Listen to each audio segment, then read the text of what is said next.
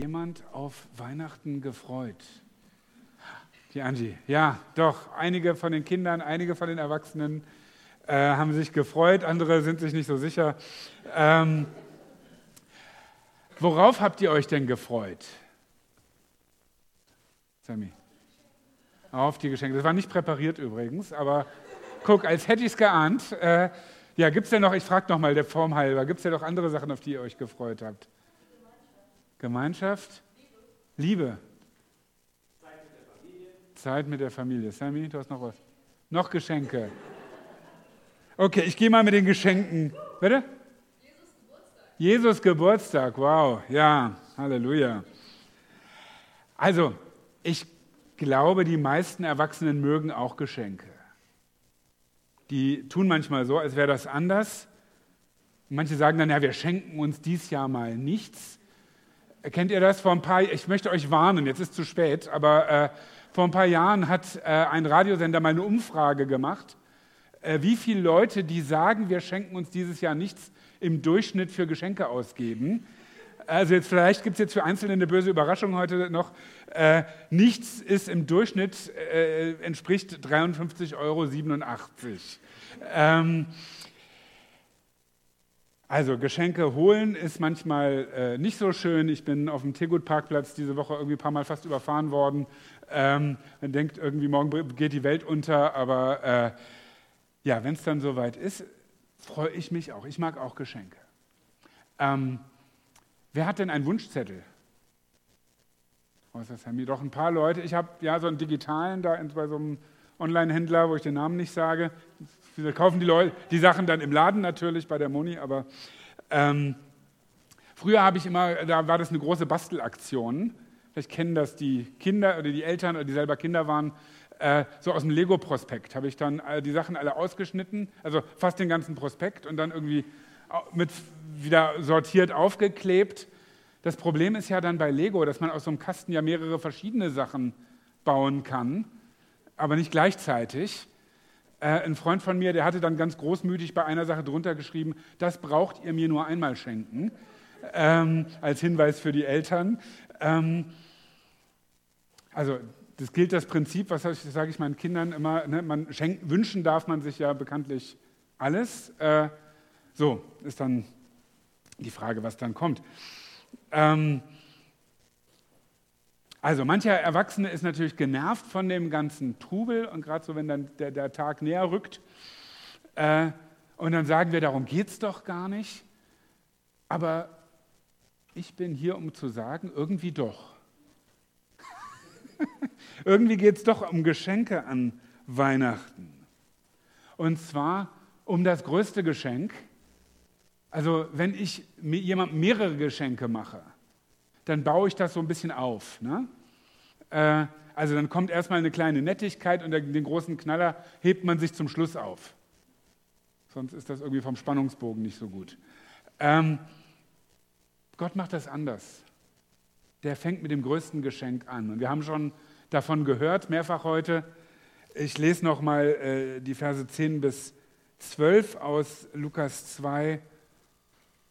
Fürchtet euch nicht, sagt der Engel, siehe, ich verkündige euch große Freude, die allem Volk widerfahren wird, denn euch ist heute der Heiland geboren, welcher ist Christus der Herr in der Stadt Davids.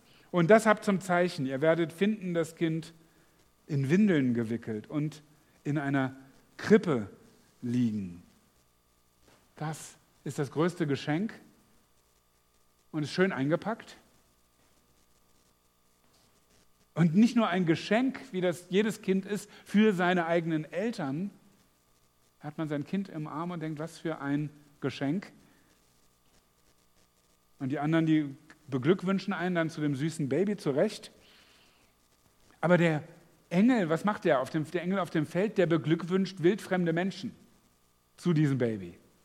Die wussten noch gar nichts von dem Kind bis zu dem Zeitpunkt. Große Freude für euch. Dieses Kind, was da geboren wurde, das ist für euch. Ihr wusstet nichts davon, ihr gehört gar nicht zur Familie. Und als Hirten seid ihr eigentlich auch zu keiner Party eingeladen. Aber hier ist ein Geschenk für euch. euch ist heute der Retter geboren. Und vielleicht haben die Hirten sich noch gefragt, okay, ein Baby soll uns jetzt retten, wie funktioniert das jetzt genau? Ähm, ist nicht so der, der Superhero, an den man so denkt. Aber die Engel machen schon deutlich, bei allem, was noch gar nicht zu verstehen ist, äh, aber sie machen deutlich, hier ist nicht einfach irgendein Kind. Auf geheimnisvolle Weise ist Gott selbst da. In diesem schwachen, wehrlosen Kind kommt Gott selbst in seine Welt. Er stellt sich auf eine Stufe mit seinen Geschöpfen. Er begibt sich mitten rein in die Armut, in die Not, in die Einsamkeit, in die Verzweiflung dieser Welt. In deine Verzweiflung. Und wohlgemerkt, er verkleidet sich da nicht. Also es gibt so diese Geschichten aus, bei den Griechen aus der Mythologie, wo dann Zeus irgendwie in Menschengestalt meistens dann irgendwelche äh, Schabernack vorhat. Ähm, äh, aber es ist eine reine Verkleidung und dann kann der jederzeit wieder da raus aus der Nummer. Aber Jesus kommt wirklich mitten rein in deine Verzweiflung und er schafft darin Neues. Er hat dem, dem Josef hatte der Engel gesagt über dieses ungeborene Kind, er wird sein Volk retten von ihren Sünden. Das haben wir in Matthäus 1. Also Jesus kommt, das große Geschenk, das größte Geschenk, und er räumt ab, was uns von Gott trennt. Er nimmt alle Last auf sich, die uns niederdrücken will. Das heute nochmal gebetet in dem, ja, allem, was noch war an, an so einem Tag in einem Pastorenhaushalt und so was gut, nochmal an den Punkt zu kommen, sagen, Jesus, du bist gekommen, um diese Lasten auf dich zu nehmen. Er macht es möglich, dass wir in echter Gemeinschaft leben, miteinander und mit Gott. Und das ist das Zweite, und das wurde auch schon gesagt, das Geschenk der Gemeinschaft. Da ist ja nicht allein das äh, Kind jetzt irgendwie erschienen, äh, sondern es geht weiter. Wer ist da alles dabei? bei der Geburt von Jesus. Wer ist da? Wir haben hier so eine Krippenszene hier vorne. Ich weiß nicht, ob ihr die hinter den Notenständern sehen könnt. Äh, aber ihr wisst das auswendig. Wer ist, wer ist da im Stall dabei? Maria und Josef, ja? Ochse? Ja, ja. Wer noch? Die Schafe, die, die Hirten, also stell ich mal, stellt man sich so vor, die bringen die dann mit unterm Arm oder so? Jesus, ja, wer, wer sonst ist, ist doof, ne? Die Weisen, die kommen wahrscheinlich später, aber in diesen Krippenszenen sind sie auf jeden Fall dabei. Genau, die Hirten haben wir schon gehört, die machen sich dann ja auf. Also da ist eine, vielleicht irgendwelche Nachbarn, weil es heißt dann, alle staunten, die das hörten und so, da waren also anscheinend noch mehr Leute. Ähm, Also die waren wahrscheinlich nicht alle gleichzeitig da. Ne? Die, diese Weisen kann man dann, vielleicht sind die erst ein paar Monate später aufgetaucht. Ähm, aber auf jeden Fall ist das eine bunte Truppe, die sich hier versammelt. Also ich weiß nicht, ne? die Frauen, die mal ein Kind geboren haben oder mehrere, ich weiß nicht, ob ihr da so Spaß dran habt, äh, hat, gehabt hättet, wenn da so eine illustre Gesellschaft auftaucht, relativ nah nach der Geburt, will man eigentlich seine Ruhe haben. Ähm, aber hier ist schon von Anfang an diese Gesellschaft dabei. Und wir lernen schon am Anfang, Jesus lädt jeden ein. Das ist nicht, da hängt nicht ein Zettel an der Tür, äh, äh geschlossene Gesellschaft, äh, ja, nur, äh, nur Kernfamilie. Ähm, jeder darf zu ihm kommen. Und jeder ist gleich willkommen, ob groß oder klein, arm oder reich, Mann oder Frau, egal woher egal mit welcher religiösen Prägung oder gar keiner. Und als Ergebnis sammelt sich um Jesus eine Gesellschaft, die es sie sonst nie geben würde. Das ist das Wunder, was ich immer, worüber ich immer wieder staune von Gemeinde, wen Gott da zusammenbringt. Da begegnen sich Menschen, die sonst einen Bogen umeinander machen würden. Und wenn wir versuchen, das dann doch wieder zu sortieren und sagen, nee, der gehört aber nicht dazu und den wollen wir aber nicht dabei haben, da sind wir nicht bei diesem Kind.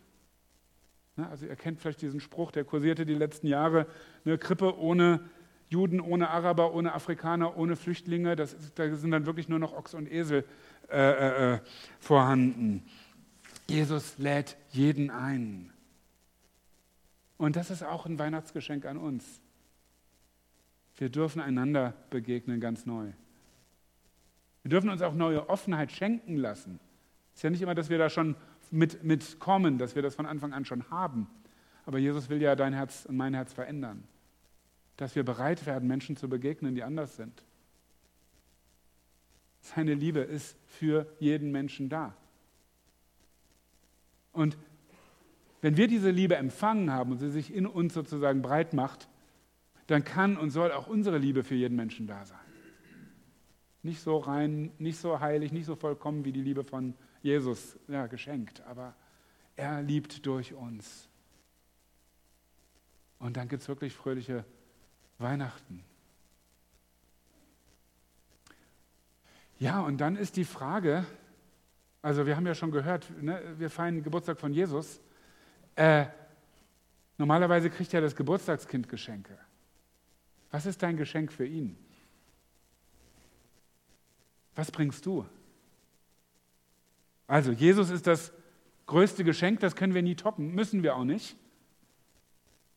Ne, ich habe das gehört bei Kindergeburtstagen, dass manche Eltern dann aufschreiben, in welchem Sachwert, Geldwert denn da geschenkt wurde beim letzten Kindergeburtstag von Familie X, damit, wenn dann mein Kind dahin geht, damit wir dann was Ebenbürtiges wieder schenken oder so. Das kannst du bei Jesus sowieso vergessen. Kannst du auch bei anderen übrigens vergessen, das ist eine idiotische äh, äh, äh, äh, Tradition oder so, aber wir können das nicht zurückzahlen, was er uns schenkt. Und das ist ja auch nicht der Sinn von Geschenken. Aber ja, die spannende Frage ist ja an seinem Geburtstag, was schenken wir eigentlich Jesus? Ich finde es eine gute Frage. Ich habe einer von den Jungs hat das mal irgendwann vor Jahren gefragt. Hat Jesus eigentlich einen Wunschzettel? Also, wir haben eben die Geschichte noch gehört von den Weisen aus dem Morgenland, wie sie genannt werden. Äh, was war eigentlich das kostbarste Geschenk, was die gebracht haben? Was war das kostbarste Geschenk, was die gebracht haben? Also was, was waren nochmal die Geschenke? Okay. So, du klaust mir meine Pointe. Ich habe mal recherchiert. Ich habe mal recherchiert. Also Marktwert von Weihrauch. Ich bin da nicht so, das ist ja nicht so unsere Tradition, dass ich das so jetzt äh, alltagsmäßig wüsste. Also bei Amazon kriege ich 100 Gramm Weihrauch für 9,95 Euro. Äh, Myrrhe, 30 Gramm aus dem Jemen von der Insel Sokotra, 30 Gramm für 18,90. Ist schon ein bisschen äh, teurer in so einem wiederverschließbaren Zipbeutel. Ähm, Feinunze Gold liegt bei knapp 1700 Euro, habe ich nochmal nachgeguckt, weil ich habe nicht so mein, keine Investments in Gold. Äh, das sind umgerechnet auf 100 Gramm sind wir bei 5400 Euro ungefähr. Wird nicht keine Mengenangaben gemacht, wie viel die da mitgebracht haben. Ähm, aber richtig, auch das Gold ist nicht das Kostbarste. Was lesen wir von den Weisen? Sie kommen, sie bringen ihre Geschenke. Ja, das ist ja auch toll. Also man kann sich auch fragen, ob es für eine junge, äh, frisch, frisch gerade geboren habende Mutter äh, nicht noch praktischere Geschenke gegeben hätte. Ähm, irgendwie ein Babyphone oder Windeln oder Schokolade oder so. Aber Sie brachten die Geschenke, ja, und sie fielen nieder und beteten es an. Da sind diese hochgebildeten Männer von Welt, die hunderte von Kilometern gereist sind. Und man weiß nicht genau, wie das eigentlich funktioniert hat, was die da gesehen haben in den Sternen und so weiter. Aber sie kommen und dann sind sie in diesem äh, in diesem Stall und sie knien vor diesem Baby und sie sagen, wir gehören dir. Das ist eigentlich, ja, das ist die Geste von Niederfallen, sich niederwerfen vor jemandem, anbeten, Hingabe. Ich sage, ich gehöre dir. Die werden die heiligen drei Könige genannt. Wir wissen nicht, wahrscheinlich keine Könige, wahrscheinlich nicht drei, aber egal. Aber sie wissen, wer der wahre König ist. Sie wissen sonst nicht viel über ihn. Sie kannten wahrscheinlich nur einen Bibelvers, der ihnen in Jerusalem gesagt wurde, Micha 5,1, ja, in Bethlehem, da soll mir der geboren werden, der in Israel König sei. Aber mit dem Vers gehen sie los und beten ihn an. Also, wenn du noch auf der Suche nach einem Geschenk bist, last minute, dann sage ich dir, mach es wie Gott. Schenk dich selbst. Denn darum geht es. Jesus will zu dir kommen. Er macht sich zum Geschenk für dich. Und du mach dich doch zum Geschenk für ihn.